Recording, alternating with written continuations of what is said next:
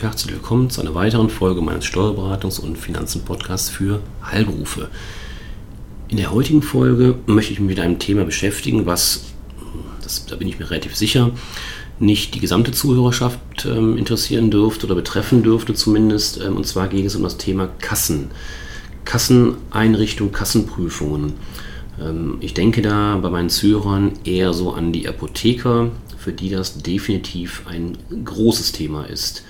Und zwar geht es darum, dass ab April diesen Jahres, also ganz aktuell, konsequente Kassenprüfungen oder konsequent mit Kassenprüfungen durch die Finanzverwaltung zu rechnen ist. Weil der Frist, die Frist für den Einbau einer sogenannten technischen Sicherheitseinrichtung ist abgelaufen.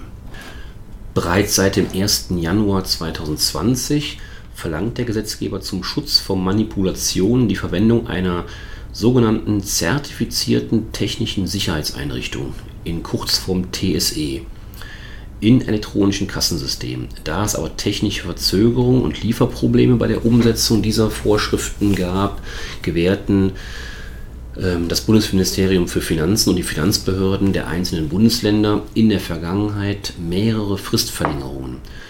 Doch nun am 31. März 2021 ist auch die letzte Frist für die Nachrüstung elektronischer Kassensysteme mit einer zertifizierten TSE ausgelaufen.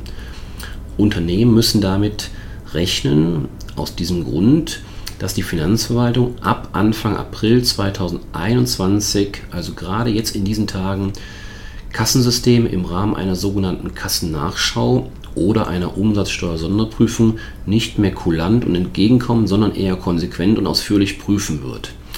Das Problem einer Kassennachschau ist, also Problem in Anführungszeichen, für die Betroffenen wird zum Problem, dass diese unangekündigt passieren kann. Das heißt, der Finanzbeamte steht plötzlich bei Ihnen im Laden, in der, in der Praxis oder in, der, im, ja, in, den, in den Räumlichkeiten und ähm, sagt dann, ja, weist sich natürlich aus, ähm, damit auch alles ordnungsgemäß ist. Und dann lässt er sich mal ihre Kasse zeigen und prüft die. Das heißt, ohne Ankündigung kann das passieren.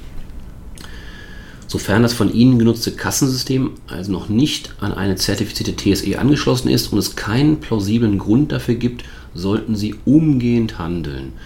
Für eine Vielzahl der Kassensysteme können zertifizierte TSE-Lösungen am Markt erworben werden, egal ob hardwarebasiert mit dem Kassensystem verbunden oder mit einer Anbindung an eine cloud-basierte Lösung. Daher wird das Fehlen einer TSE und ihre Anwendung im Falle einer Prüfung durch das Finanzamt voraussichtlich erhebliche Konsequenzen auslösen.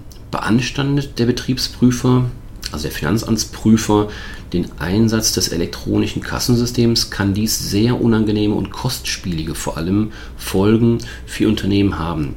Selbst für den Fall, dass kein Steuerstrafverfahren oder Strafverfahren eröffnet wird, drohen bei Beanstandungen Bußgelder von bis zu 25.000 Euro. Und im Gegensatz zu manch anderem Bußgeld, wenn man so liest, bei bestimmten Dingen, ich denke da an den Datenschutz, da hörte man von Bußgeldern bei Verstößen, die gingen in die Hunderttausende Euro. Das war sicherlich ähm, nicht für den, ich sag jetzt mal, für den normalsterblichen kleinen Unternehmer gedacht. Das, da hat man wahrscheinlich eher an die großen Konzerne gedacht.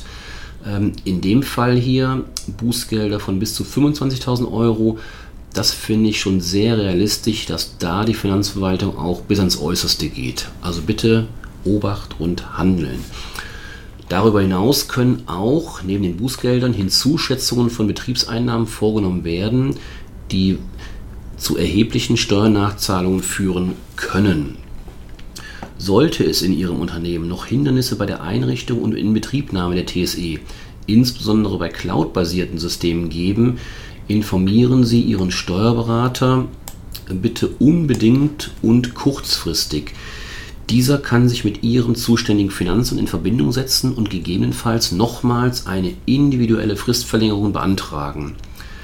Diese muss jedoch detailliert begründet werden. Das heißt, welche konkreten Hindernisse bestehen noch bei der Umsetzung, zum Beispiel Lieferprobleme des Herstellers, technische Schwierigkeiten bei der Betriebnahme, noch nicht abgeschlossene oder erst kürzlich abgeschlossene Zertifizierungsverfahren oder ähnliches.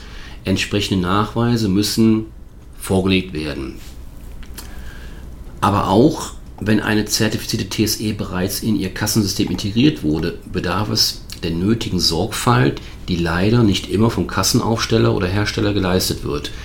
Denn die TSE muss nicht nur angeschlossen, sondern auch richtig eingerichtet werden.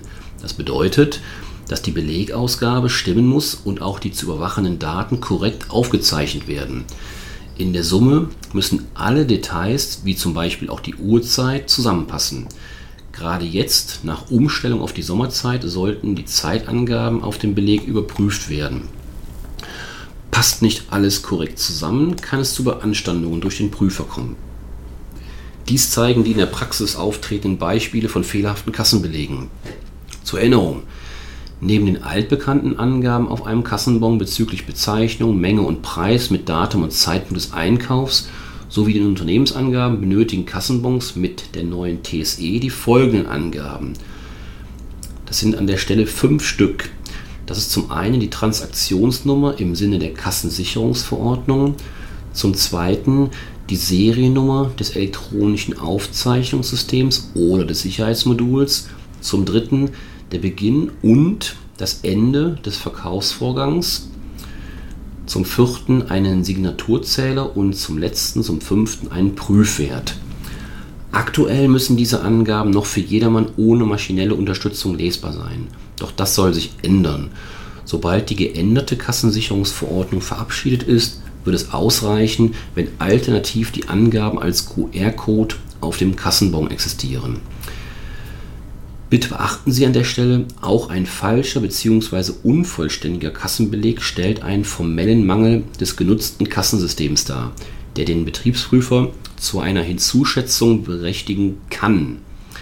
Daher sollte auch die Belegausgabe durch Ihr Unternehmen regelmäßig kritisch geprüft werden, um dem Betriebsprüfer keine Angriffsfläche zu bieten.